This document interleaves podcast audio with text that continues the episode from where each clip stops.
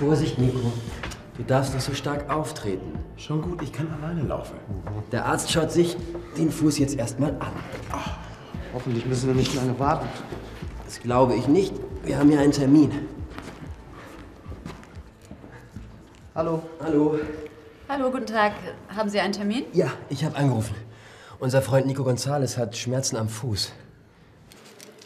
Der Fuß sieht nicht gut aus. Haben Sie starke Schmerzen? Es tut weh? Der Arzt schaut sich das gleich an. Er muss den Fuß sicher auch röntgen. Vielleicht ist er gebrochen. Gebrochen?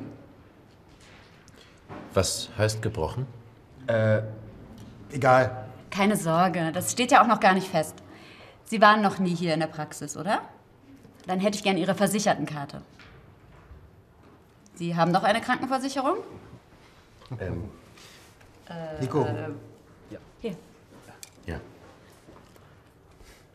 Danke. Bitte gehen Sie schon mal in den Behandlungsraum. Der Arzt ist gleich bei Ihnen. Okay, danke. Bitte, einmal hier lang. Die brauche ich noch. Die bringe ich Ihnen.